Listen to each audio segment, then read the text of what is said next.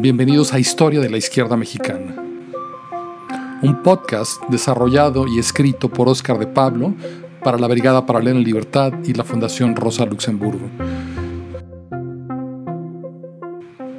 La Brigada Paralela en Libertad es una asociación civil sin fines de lucro dedicada desde hace más de 10 años a promover la lectura y la historia de México. Apóyanos eh, suscribiéndote a nuestro canal de YouTube, Instagram, Twitter y Facebook. Bienvenidos. Buenas noches a todos, bienvenidos a esta nueva sesión de eh, la historia de la izquierda mexicana. Yo soy Oscar de Pablo. Estas son sesiones que llegan a ustedes gracias a la Brigada para Leer Libertad y la Fundación Rosa Luxemburg. Esta es una nueva sesión del curso Historia de la Izquierda Mexicana. La vez pasada vimos eh, las dos sesiones anteriores, vimos eh, el origen, la fundación del Partido Comunista Mexicano y después una sesión biográfica sobre dos, personajes extranjeros que, pasaron por este país y tuvieron una influencia decisiva, eh, Nath Roy y Evelyn Trent. Hoy vamos a ver lo que, lo que ocurrió en el año de 1920, un año lleno de elecciones, eh, porque trata el tema fundamental, la característica fundamental del movimiento obrero mexicano, que es la tentación resistir en distintas medidas de los militantes obreros de acogerse al poder, de pasarse al ámbito eh, político de la clase dominante y el, la lucha del movimiento comunista por resistirse a esa tentación. Em, en la sesión pasada vimos cómo el 24 de noviembre de 1919, un grupo de una docena de militantes más o menos eh, se reunió en la Ciudad de México y se dio a sí mismo el nombre de Partido Comunista Mexicano. Como vimos, en agosto de ese año, un Congreso Socialista, eh, al que supuestamente respondía esa reunión del, 24 de noviembre, había aprobado un documento en el que otras cosas se decía que el modo de llegar al socialismo sería la conquista gradual de los municipios por los obreros, por la vía electoral, ¿no? Sin embargo, en la misma sesión del 24 de noviembre, el recién nacido partido decidió también un cambio de línea estratégica. Según reportó en su propia prensa, el partido, decía en su artículo, no tomará participación en las luchas electorales e invita al proletariado a hacer lo mismo, apartándose de los senderos que los lleven a seguir en la esclavitud. Este es un giro de 180 grados. ¿Cómo se explica? ¿Quién lo había impulsado? ¿Con qué argumentos? ¿No hubo nadie que se opusiera?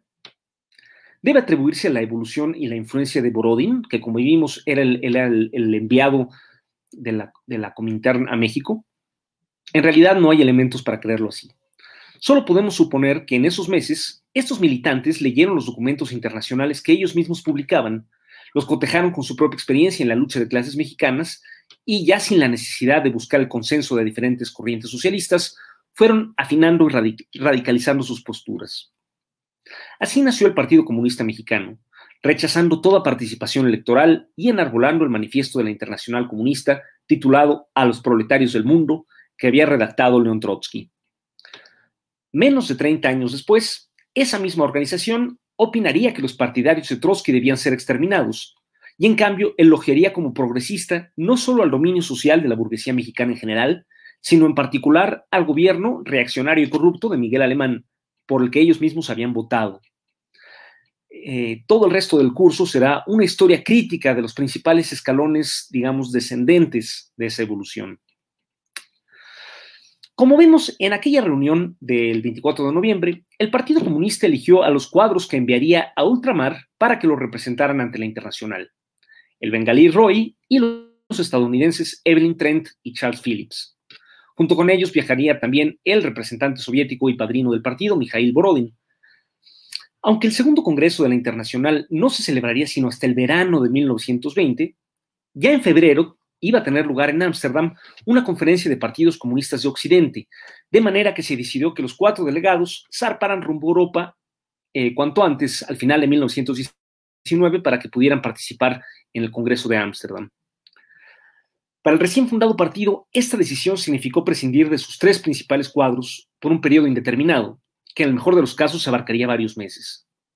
En otras palabras, decidió decapitarse a sí mismo políticamente.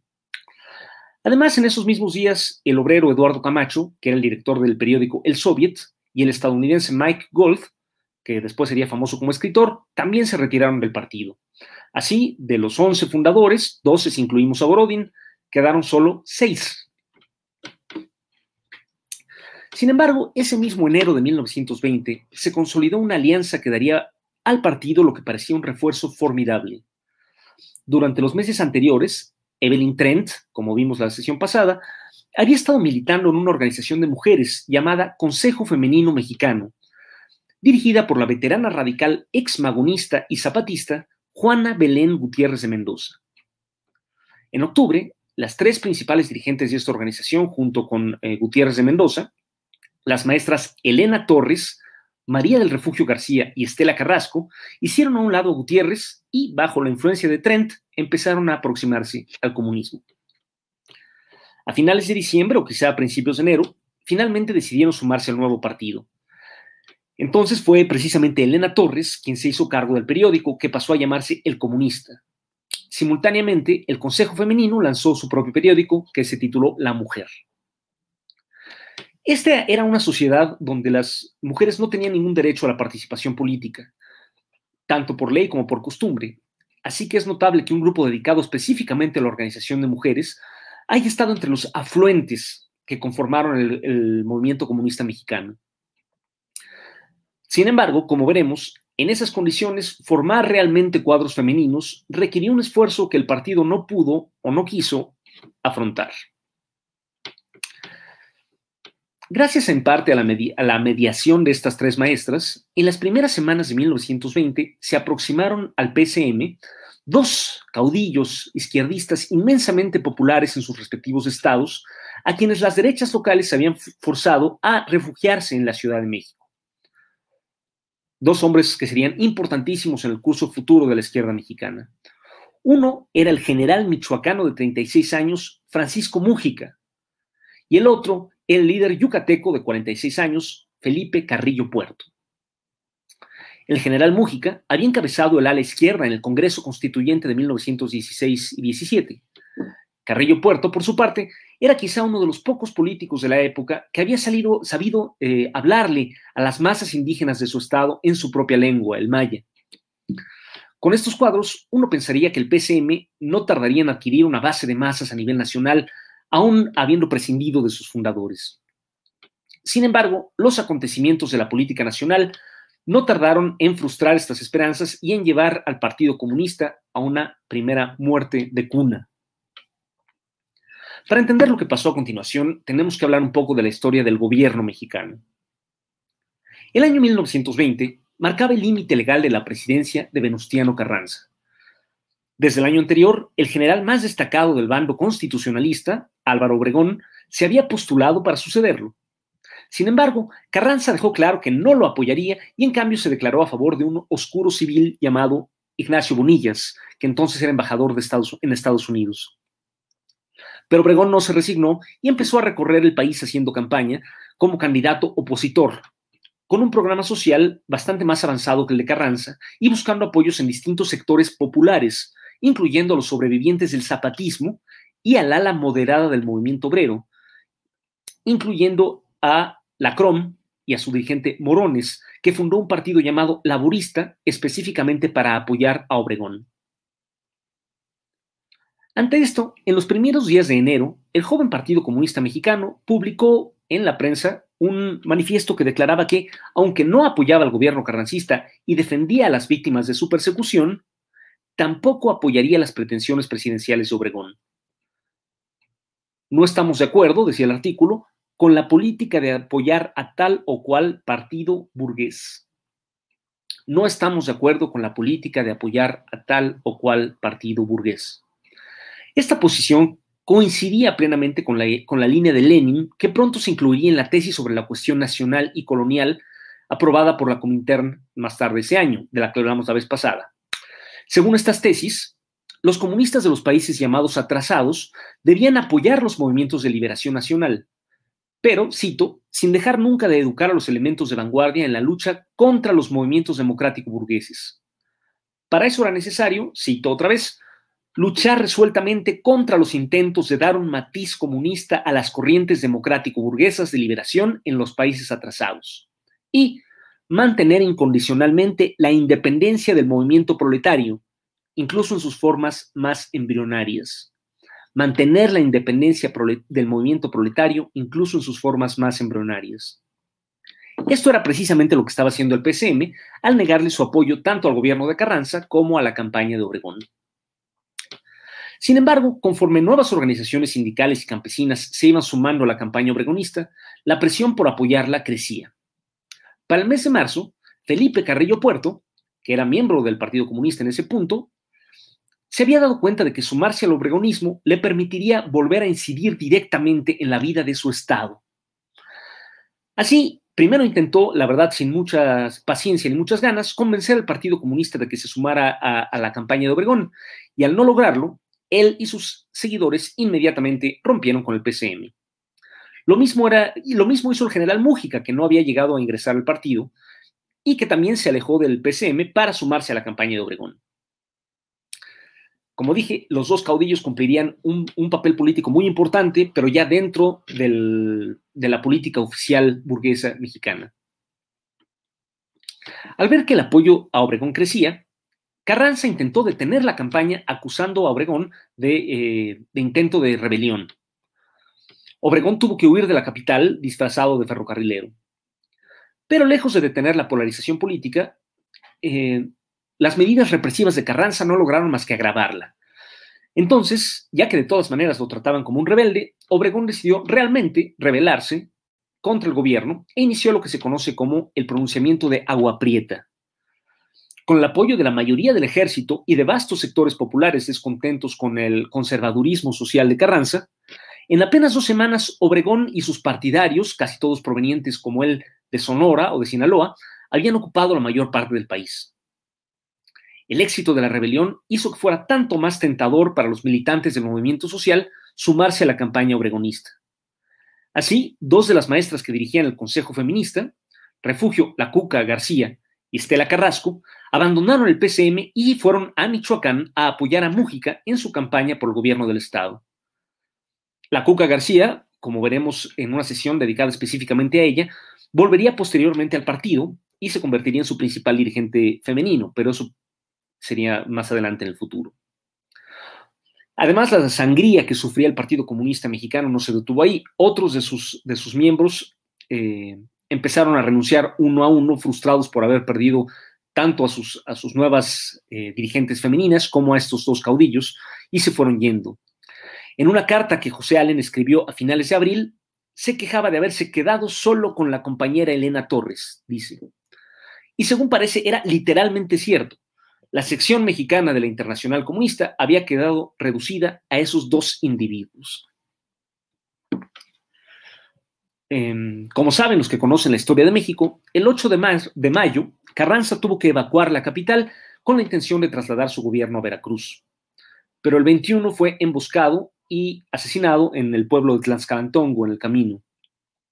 Tres días después, el Congreso nombró presidente provisional a uno de los partidarios de Obregón, el general Adolfo de la Huerta, en lo que se organizaban unas elecciones para legitimar el ascenso de Obregón.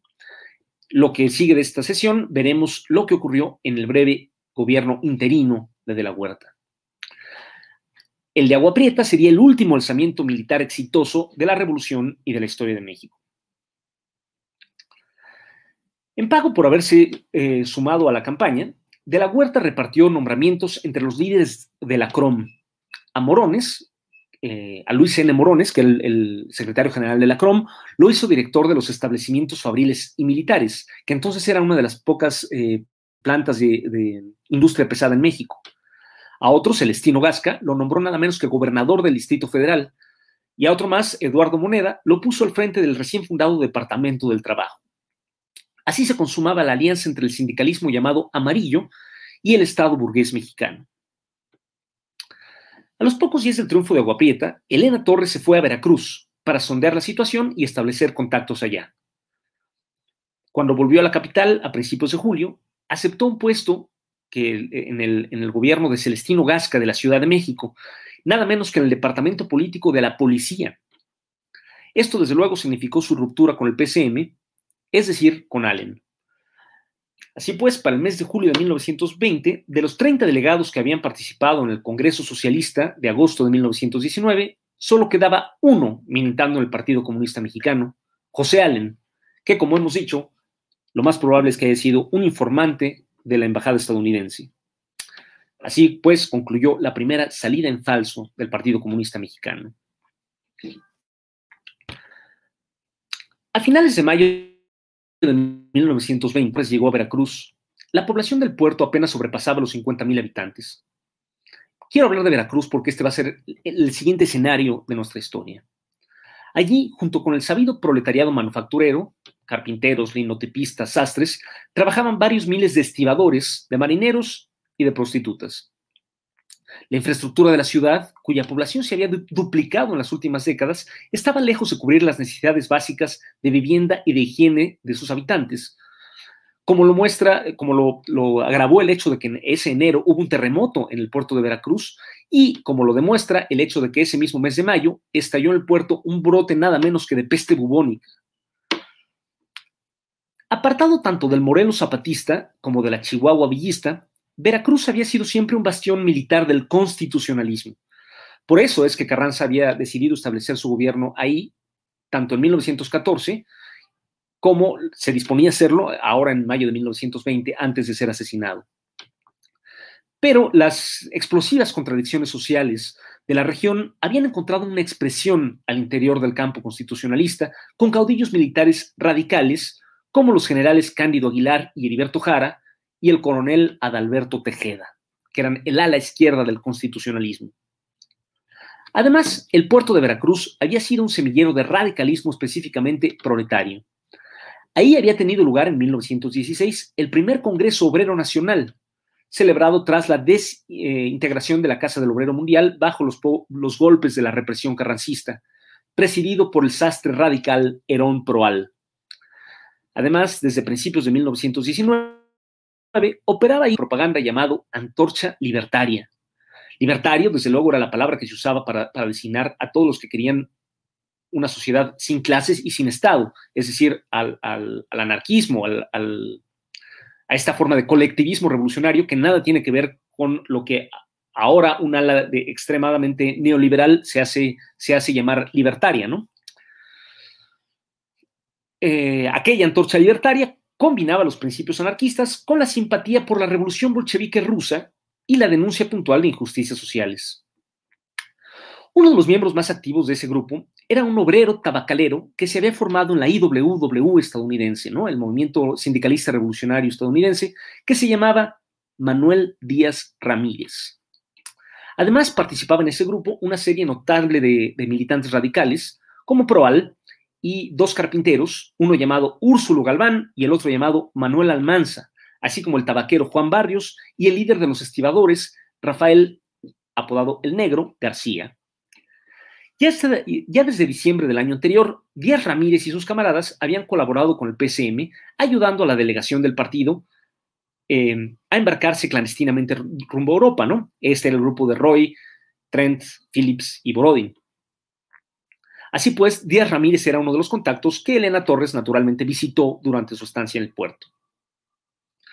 Aunque en ese momento Elena Torres misma ya estaba por abandonar el PCM para aprovechar las oportunidades que le ofrecía el nuevo gobierno eh, obregonista de la Ciudad de México, no había abandonado sus simpatías por el comunismo.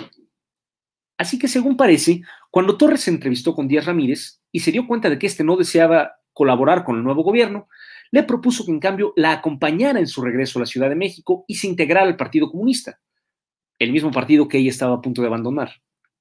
Quizá le confesó que la existencia misma de la sección mexicana de la Comintern dependía de un solo hombre, no demasiado carismático, un tal José Allen, y que si no recibía refuerzos pronto, el partido dejaría de existir.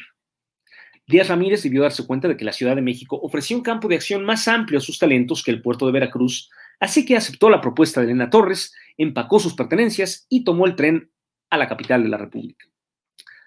Antes de partir, sin embargo, instó a los demás miembros de Antorcha Libertaria a que se sumaran también al PCM, constituyendo su local veracruzano.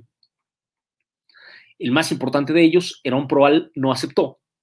Tampoco el negro García, quien pronto abandonaría el sindicalismo rojo para pasarse a la cada vez más poderosa CROM, cuyo respaldo pronto le permitiría convertirse en alcalde del puerto. Pero sí aceptaron Úrsulo Galván, Manuel Almanza, Juan Barrios y otros más que se constituyeron en el local veracruzano del Partido Comunista. Así, el PCM obtuvo en Díaz Ramírez un nuevo dirigente nacional y en sus partidarios su primer bastión fuera de la Ciudad de México. A mediados de julio de 1920, precisamente mientras Díaz Ramírez se instalaba en la Ciudad de México, por cierto, en casa de José Allen y su esposa en Tacubaya, allá en Petrogrado se inauguraba el segundo Congreso Mundial de la Internacional Comunista, que después trasladaría sus, eh, trasladaría sus sesiones a Moscú. Como he dicho, la sección mexicana estuvo representada en en aquel Congreso por Roy y los estadounidenses Trent y Phillips. Roy tuvo un papel particularmente destacado, pues en los días previos al Congreso ayudó a Lenin a redactar las tesis sobre el problema nacional y colonial a las que hemos aludido antes, con su doble énfasis, por un lado, en la necesidad de apoyar las luchas de liberación nacional y al mismo tiempo la independencia política incondicional del movimiento obrero respecto a las burguesías nacionales.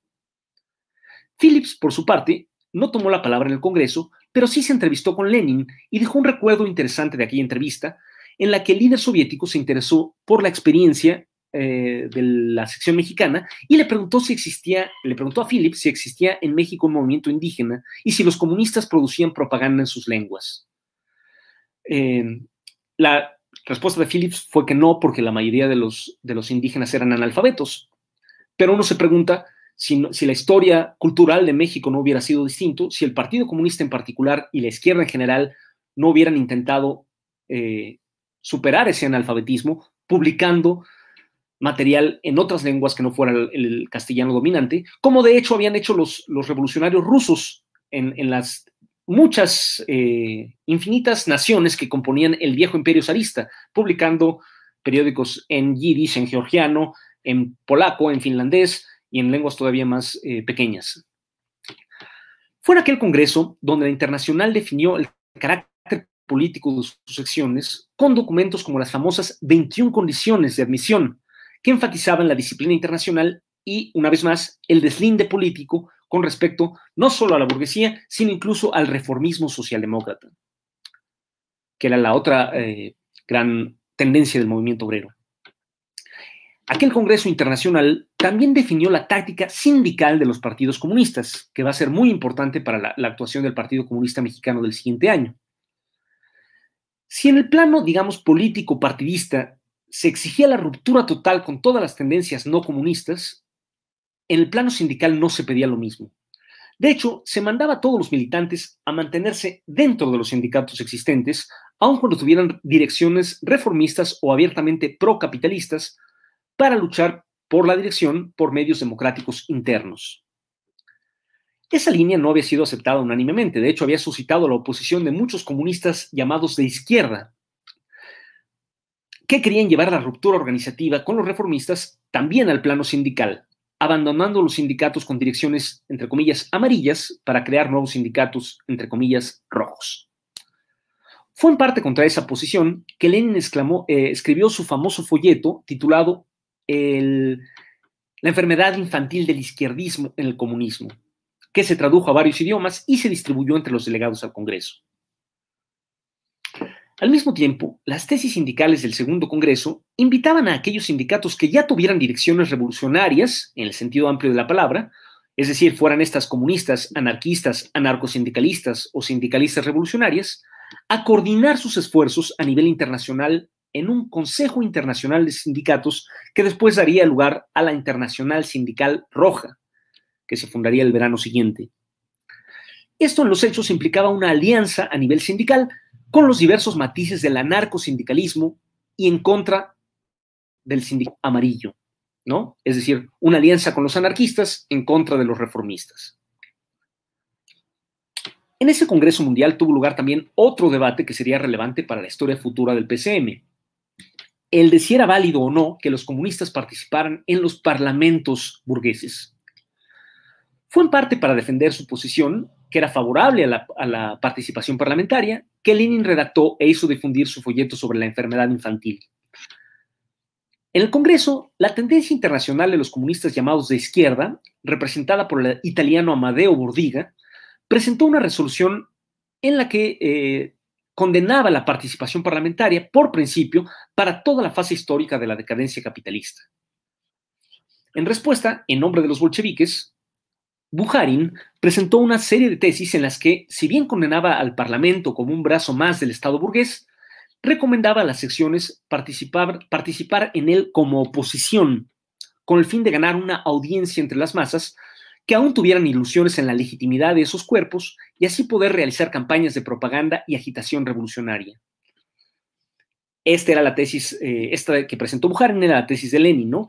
La posibilidad de usar la táctica parlamentaria, no para como un medio para transformar el mundo directamente, sino para un medio para construir conciencia de clase, para construir el partido que mediante la revolución, es decir, mediante la destrucción del Estado, pudiera eh, construir un Estado obrero y empezar a cambiar el mundo. Al final, las tesis de Bujarin, que por cierto no mencionaban nada eh, respecto a, puestos no parlamentarios, es decir, para puestos ejecutivos, fueron aprobadas. Bueno, volviendo a México, eh, precisamente en esos, en esos días, la lucha sindical tomaba un auge sin precedentes. Desde la represión de la huelga general de la Ciudad de México allá por 1916, el gobierno carrancista había mantenido las aspiraciones obreras contenidas como en una olla de presión, que el triunfo de Obregón y sus aliados con la rebelión de Agua Prieta, que se comprometían a restablecer el derecho a la organización y a la huelga, destapó súbitamente. Aunque no tenían coordinación ni dirigencia común, los pequeños sindicatos de todo el país pusieron a prueba los límites del nuevo gobierno del único modo en que podían hacerlo, mediante la huelga. Aunque los motivos variaban de un caso a otro, en general se luchaba por la aplicación de las medidas constitucionales, así como por el pago de los salarios eh, adeudados. El hecho es que, coincidiendo con el interinato de Adolfo de la Huerta, una ola de huelgas recorrió el país, incluyendo a los petroleros de Golfo, a los electricistas y tranviarios de Veracruz, a los mineros de Coahuila, a los jornaleros de La Laguna, a los metalúrgicos de Monterrey y de Guadalajara, a los obreros textiles de Metepec y de Orizaba y a los ferrocarrileros de diversas partes del país, así como a prácticamente toda la industria ligera de la Ciudad de México. Para el mes de julio, el número de huelguistas sumaba ya 60.000 en todo el país. Así que el refuerzo que recibió José Allen en la, persona de Díaz Ramírez no pudo ser más oportuno, pues los siguientes meses ofrecieron a los dos militantes una oportunidad histórica para echar raíces en el movimiento obrero del Valle de México. En efecto, no bien llegó Díaz Ramírez de Veracruz y se instaló con José Allen, ambos se lanzaron de lleno al movimiento sindical. Su táctica consistió en, en, colaborar con todos los sindicatos en lucha, incluso aquellos dirigidos por la CROM u otras fuerzas moderadas, como el de la gran fábrica cigarrera El Buen Tono, pero buscando coordinar los esfuerzos de los sindicatos dirigidos por tendencias radicales, es decir, anarquistas, sindicalistas, etc., entre cuyos líderes varios se consideraban simpatizantes de la Revolución Rusa. A principios de agosto de 1920, utilizando una imprenta que Allen mismo había instalado en su casa de Tacubaya, él y Díaz Ramírez lanzaron un periódico llamado Boletín Comunista. Este no se describía a sí mismo, ojo, como órgano de partido, pues el PCM, ellos mismos lo sabían bien, apenas existía como tal, sino simplemente como una voz más abiertamente procomunista de la izquierda sindical.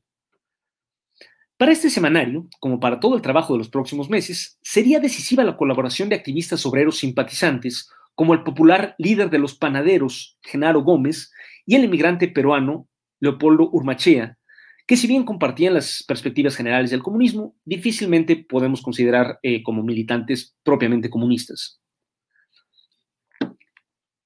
A iniciativa de este boletín comunista, y reconociendo la, la conveniencia de coordinar sus esfuerzos, el 11 de agosto de 1920, los sindicatos del Valle de México, dirigidos por corrientes radicales, se coordinaron para fundar una central izquierdista contrapuesta a la CROM, a la que llamaron Federación Comunista del Proletariado Mexicano. Originalmente, la federación esta incluía los sindicatos de telefonistas, panaderos, tranviarios, fundidores, así como los obreros de la, de la fábrica de bisutería El Recuerdo. A ellos se sumarían a los pocos días los obreros de los talleres del Palacio de Hierro, una parte de la Federación Textil y un sector disidente del Sindicato Cromista de la Cigarrera El Buen Tono, así como pequeños sindicatos de cerveceros, ceramistas, repartidores de hierro, canteros, farmacéuticos, cerilleros y harineros. Toda una representación del proletariado del Valle de México. Sus estatutos, que eran radicalmente democráticos, distinguían marcadamente a esta Federación Comunista del Proletariado Mexicano de las prácticas cada vez más burocráticas de la CROM. Sus escasos funcionarios pagados serían rigurosamente electos, estarían controlados de cerca por las bases y jamás recibirían un sueldo superior al de un obrero promedio. Mientras la CROM favorecía el arbitraje gubernamental y se oponía a extender las huelgas más allá del ámbito de cada empresa, la Federación Comunista del Proletariado Mexicano daría preferencia a la acción directa y no vacilaría en convocar a sus sindicatos a la huelga solidaria, es decir, a huelgas eh, por reclamos no de la propia empresa, sino en apoyo a reclamos de otras empresas. Aprovechando la imprenta con la que editaban el Boletín Comunista, Díaz Ramírez y Allen resolvieron sacar una segunda publicación para servir de expresión, entre comillas, cultural de la Federación Comunista del Proletariado Mexicano, a la que llamaron Vida Nueva, que también dirigía el incansable Díaz Ramírez. Cuando el 29 de septiembre la Federación celebró sus primeras elecciones internas, el puesto de secretario general lo obtuvo un telefonista llamado Alberto Araoz de León, que era sindicalista revolucionario. Pero la Secretaría del Exterior le tocó a Díaz Ramírez y la del Interior al joven José C. Baladés, que para entonces había ingresado al Partido Comunista. Así pues, el diminuto partido se había colocado en una posición que le permitía ejercer una influencia política sobre miles de obreros. Esta alianza sindical con anarquistas, sindicalistas revolucionarias, sindicalistas revolucionarios y demás tendencias radicales sobre un programa común de lucha de clases era una aplicación creativa de las tesis sindicales de la Comintern, cuya traducción apareció en el número 4 del Boletín Comunista correspondiente a la primera, a la primera quincena de octubre de 1920.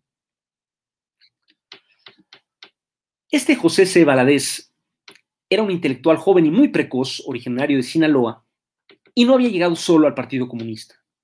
Con él ingresó media docena de cuadros de una organización llamada originalmente Jóvenes Igualitarios, que Valadez había fundado a principios del año y que al calor de la lucha de clases había ido evolucionando a la izquierda y había cambiado su nombre por la Federación de Jóvenes Comunistas, estableciendo una alianza política con el PCM, aunque manteniendo su independencia organizativa. El principal factor que contribuyó a la evolución ideológica de esta Federación de Jóvenes Comunistas, en el sentido de aliarse al PCM, había sido un joven suizo llamado Edgar Wuch, W-O-O-G, que vivía en la Ciudad de México trabajando en la joyería de su familia, pero que se había formado en el socialismo europeo. Con el refuerzo de Valadez y Wuch, el PCM pudo intervenir en el auge huelguístico de la capital, pues muchos de los miembros de la Federación de Jóvenes Comunistas eran obreros de las fábricas en huelga, entre ellos los talleres de El Palacio de Hierro. Mientras tanto, allá en Veracruz, eh, los reclutas veracruzanos no se estaban tampoco quietos.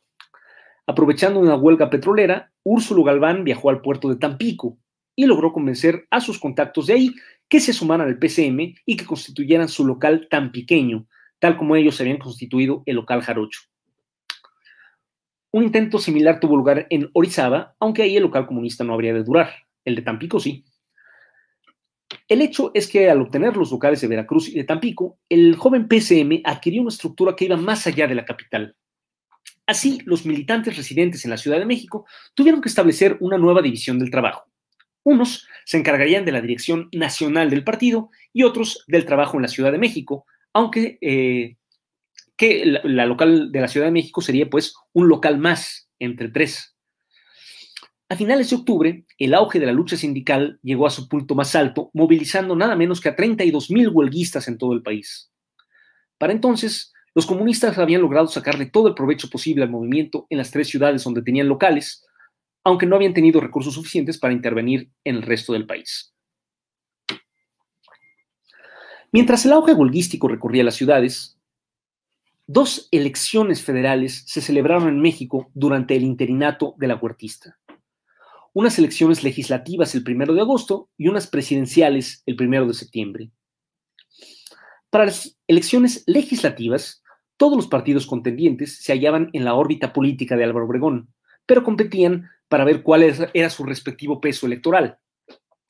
El Partido Laborista Mexicano, que había fundado Morones, y que había sido uno de los primeros en postular a Obregón para presidente, participó en las elecciones legislativas con varios candidatos a diputados.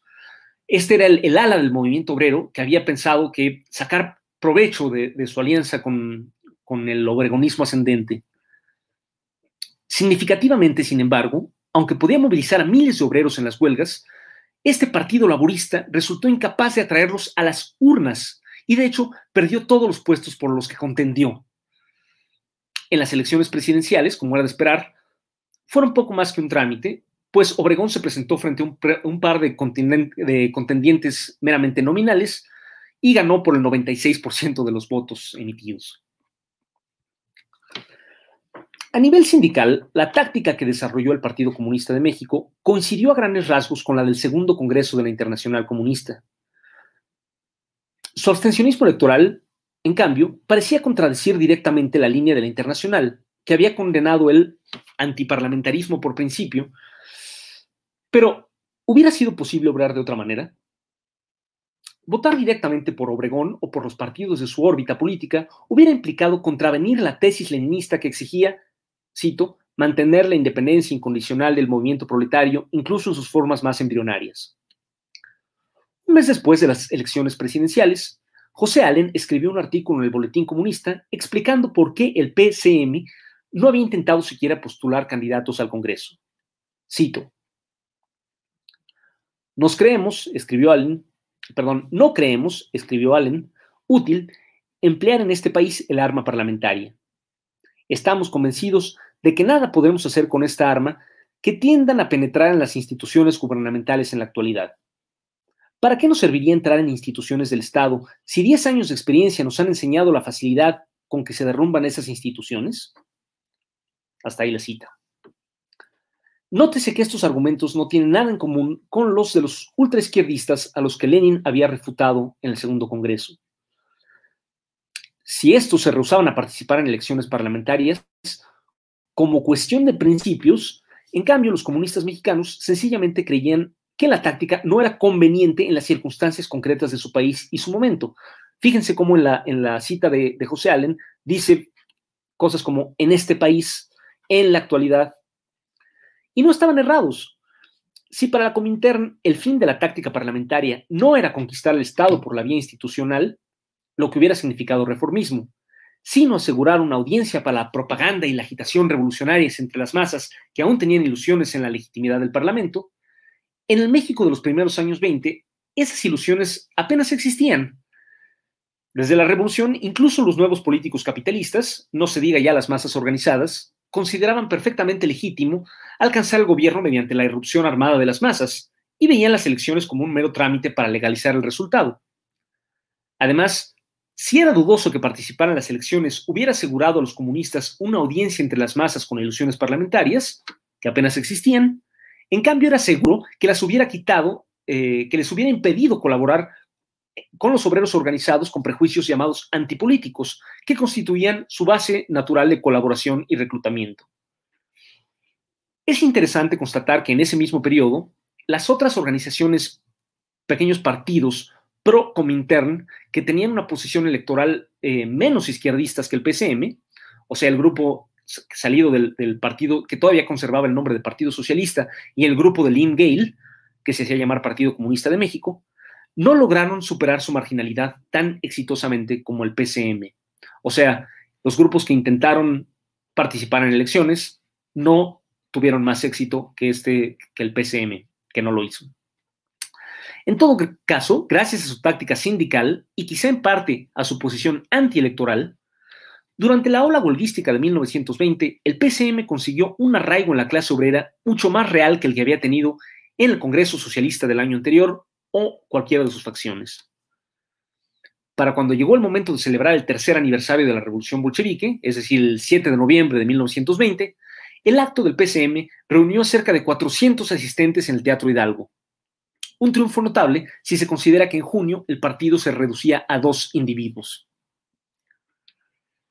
A finales de diciembre, después de una ausencia de un año, Charles Phillips, uno de los fundadores del partido que había partido a Europa, volvió a México. Eh, al volver, encontró que el PCM que había fundado junto con Roy el año anterior había desaparecido, pero un nuevo PCM había surgido de sus cenizas. Esta segunda fundación, sin embargo, aún no se veía reflejada en una nueva dirección o una estructura partidista formal. Por eso, para corregir esto, a finales de enero o principios de febrero de 1921 se celebró una especie de conferencia nacional informal del PCM a la que fueron invitados los principales cuadros de los tres locales. En esa reunión se acordó sustituir el puesto de secretario general, que hasta entonces había ocupado José Allen, por un secretariado de tres miembros que incluía, además de Allen, a Díaz Ramírez y a Valadez. También se decidió que sería Díaz Ramírez quien iría a Rusia para representar al PCM ante el tercer Congreso Mundial de la Comintern que se celebraría ese verano. Aunque no fueron formalmente electos, en los hechos, el estadounidense Phillips y el suizo Wug completaban el equipo dirigente.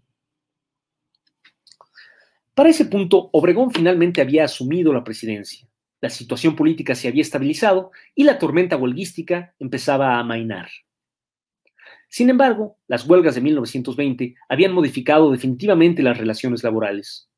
Gracias a ellas, los sindicatos habían dejado de ser pequeñas organizaciones de activistas para abarcar a la mayoría de los obreros empleados en cada planta, fábrica o industria donde existieran.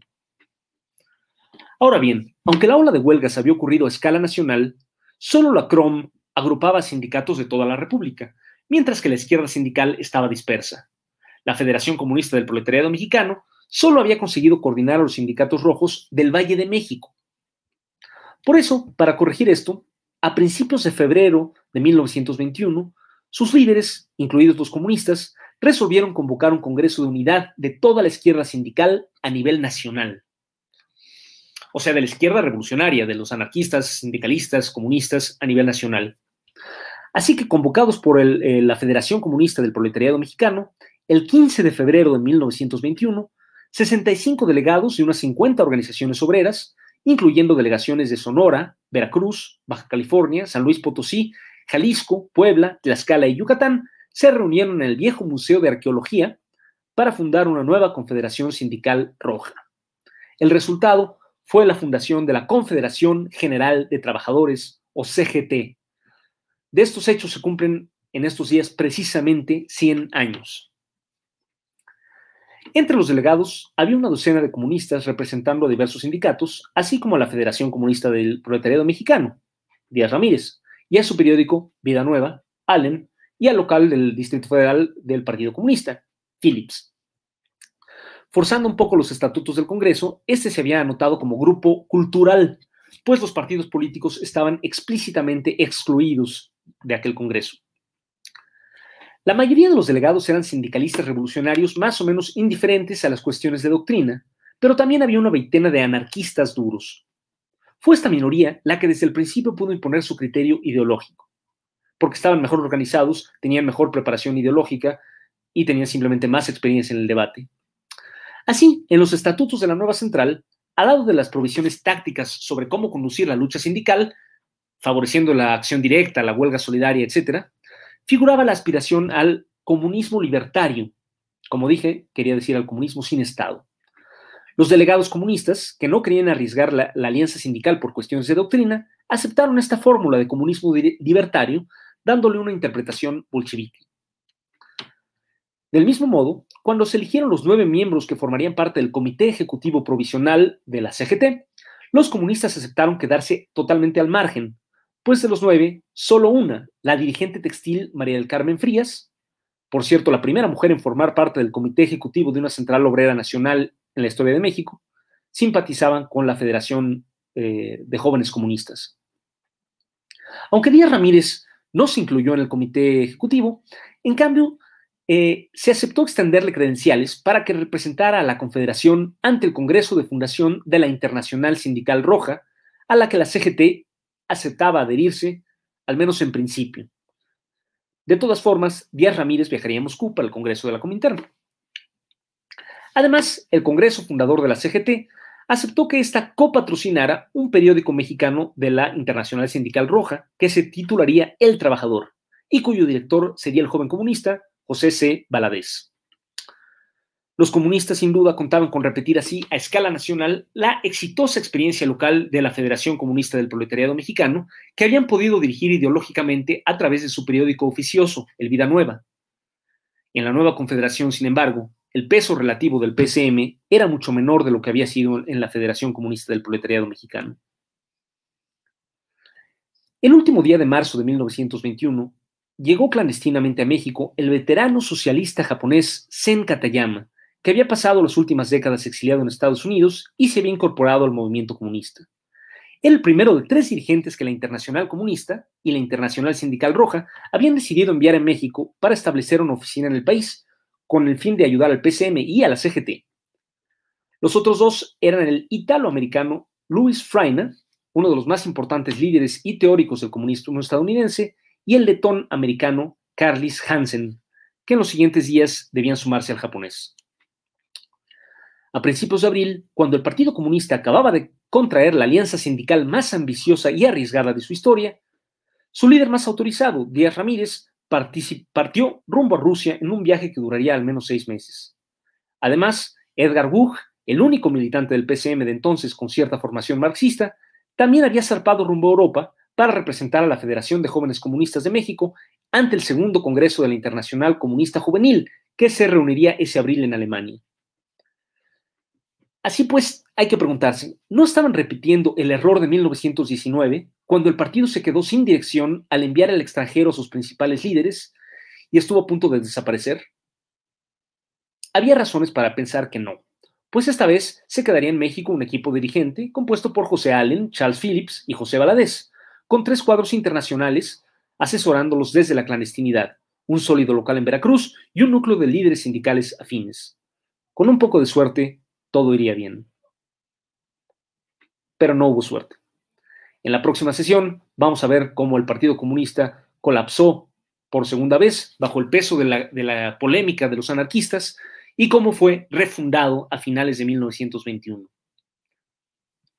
Así que eh, aquí le paro por ahora. Yo sé que hablo muy rápido y eh, si tienen alguna pregunta sobre lo que dije, con todo gusto repito. Pregunta, ¿cuál es la diferencia entre un partido socialista, comunista y socialdemócrata? Bueno, en realidad estas son palabras eh, que se han usado históricamente con distintos significados. socialista se aplica, es el más amplio de todos, se aplica ampliamente a todo partido que está por el colectivismo, es decir, por, abolir el, capitalismo de algún modo y darle paso a una sociedad colectiva.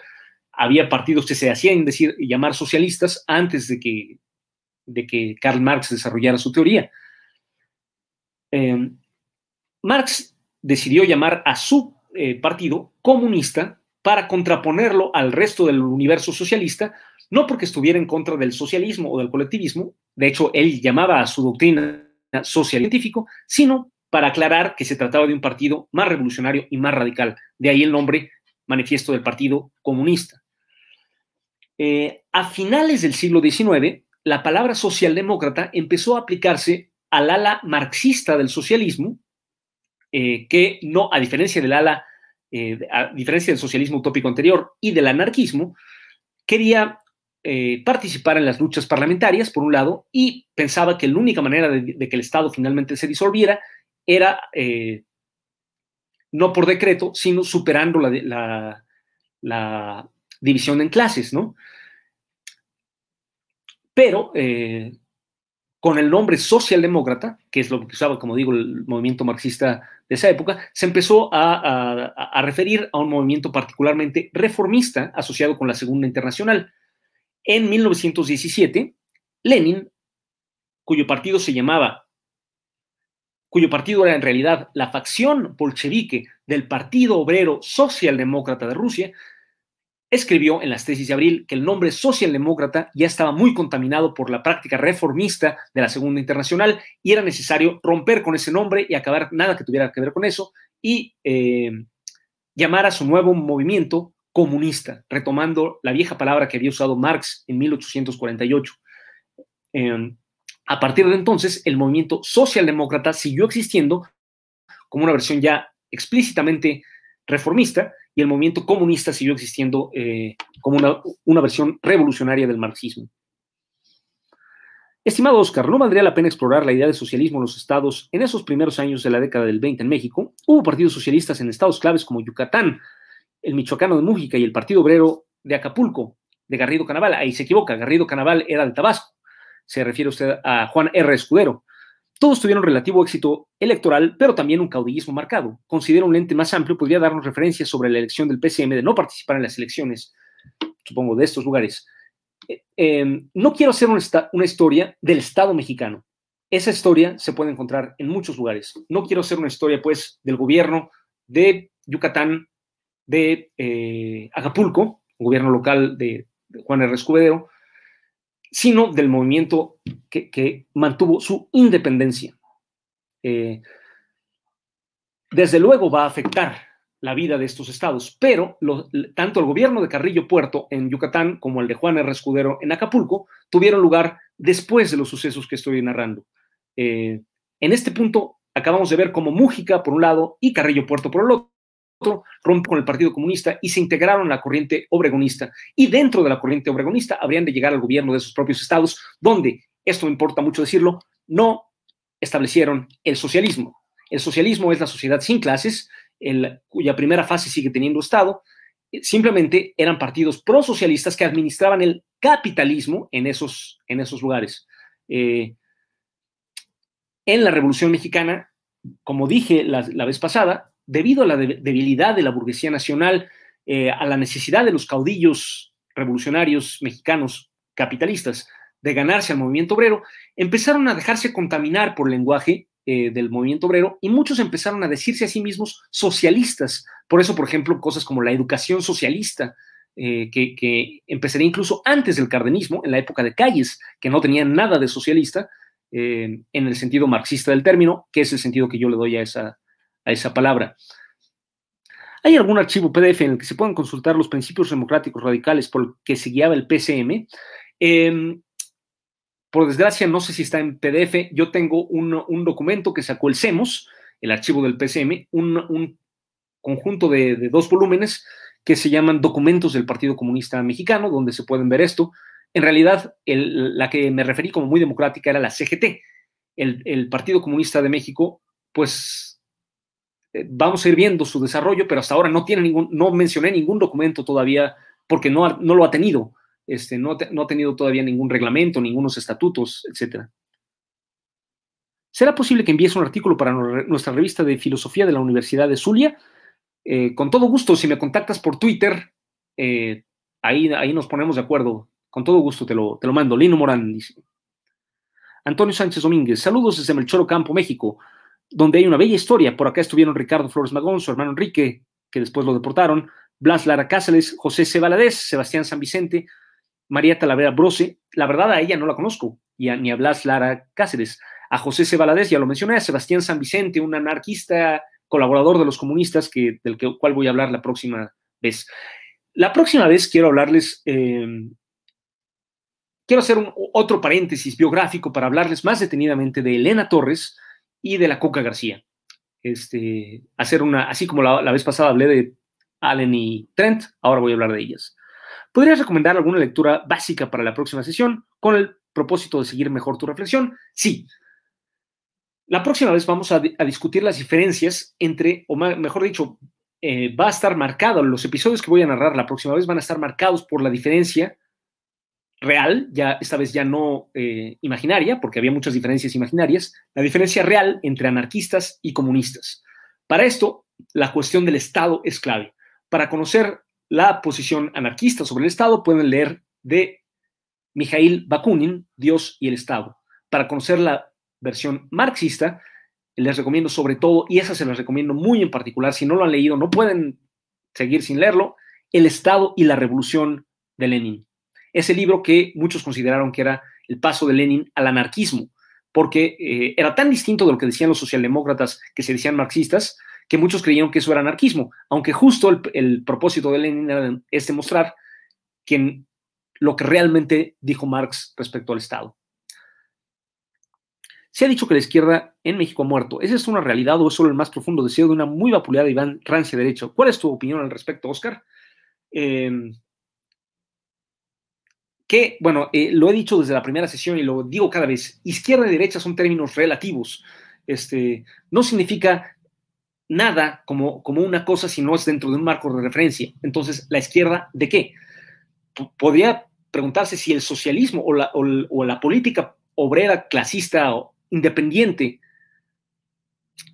ha muerto, porque sí ha sido muy debilitada desde la caída de la Unión Soviética y que coincidió en el tiempo con la integración de la antigua izquierda socialista a la izquierda nacionalista burguesa, sobre todo para las elecciones del 88, podría decirse que la izquierda socialista se disminuyó muchísimo, lo cual es verdad, pero ciertamente no desapareció. El movimiento zapatista de 1994 fue un, hito, pero además nunca ha dejado de haber numerosos grupos, mucho más numerosos que los de 1919, de gente que nos consideramos marxistas, socialistas, anarquistas, etcétera. Es decir, que tenemos una posición independiente de la, de la política capitalista. Gracias por la rata sobre el POA. ¿En cuál fuente se puede leer aquel intercambio entre Lenin y Phillips? Está Em, en, las memorias de Phillips en inglés, por desgracia, que se llaman It Had to Be Revolution. Phillips cambió de nombre muchas veces y ese lo publicó bajo el nombre que, con el que se quedó al final, Seaman, eh, Charles Seaman. Eh, viene en ese libro, es muy difícil de conseguir. Me parece que Taibo hace referencia en, él en Bolchevikis, yo hago referencia en, en la rojería. ¿Podrías hablar del Partido Socialista Agrario del Sureste en Campeche? En realidad voy a hablar un poco del Partido Socialista del Sureste, no específicamente de Campeche. Eh, no conozco la historia. Si ustedes quieren hablar de historias locales, e, es la historia más rica y más eh, fascinante de todas, pero eh, por desgracia tengo que, que, ceñirme a lo que es más o menos la historia nacional, que por desgracia ocurre demasiado centrada en la Ciudad de México, porque así fue la historia política. Em, aunque voy a hablar desde luego de cosas que pasaron en otros lados. Bueno, muchas gracias a todos. Nos vemos la próxima vez. Eh, como dije, la próxima vez hablaremos de Elena Torres y la Cuca García. Nada más, una pregunta más. ¿El Círculo de Obreros Libres en Orizaba, Veracruz, fue determinante para promover la ideología en la clase obrera? Dice Manuel García Carrera. Sí, eh, todas las ciudades veracruzanas fueron muy importantes. ¿Dónde se pueden encontrar libros de José C. Valadez? En muchísimos lados. Fue un escritor muy, muy prolífico. Este, la Brigada para en Libertad tiene por lo menos uno no, tiene dos, uno sobre Cárdenas. José C. Valadez no era precisamente amigo de Cárdenas, como veremos después, chocó con él antes de que fuera presidente Cárdenas, pero tiene otro sobre la historia del socialismo del siglo XIX, que se llama Socialismo Libertario, creo. Eh, en la Brigada para leer en libertad pueden descargar. Tiene muchísimas historias de la Revolución Mexicana y otras cosas. Las Caballerías de la Revolución es un título famoso, este, etcétera, ¿no? Bueno, eh, vayan pensando, la próxima vez vamos a discutir diferencias entre marxismo y anarquismo. Estos les, di dos ejemplos de cosas que pueden leer eh, al respecto. No es necesario, no es condición para seguir este curso, pero creo que nos dejará mejor armados. Yo personalmente creo que, se exagera y se, se emborrona demasiado y se, se engaña uno bastante sobre las diferencias entre mucho de lo que entre anarquismo y marxismo, mucho de lo que se atribuye al anarquismo lo comparte el marxismo y la diferencia no está, no, está siempre donde parece que está. Bueno, nos vemos la próxima vez. Muchas gracias por, su presencia. Suscríbanse a este canal, eh, pónganle like, compartan, difundan, sigan la Brigada para Leer en Libertad, sigan a la Fundación Rosa Luxemburg. Gracias a mi compañero José Ramón Calvo que me apoyó en los controles técnicos. Hasta luego.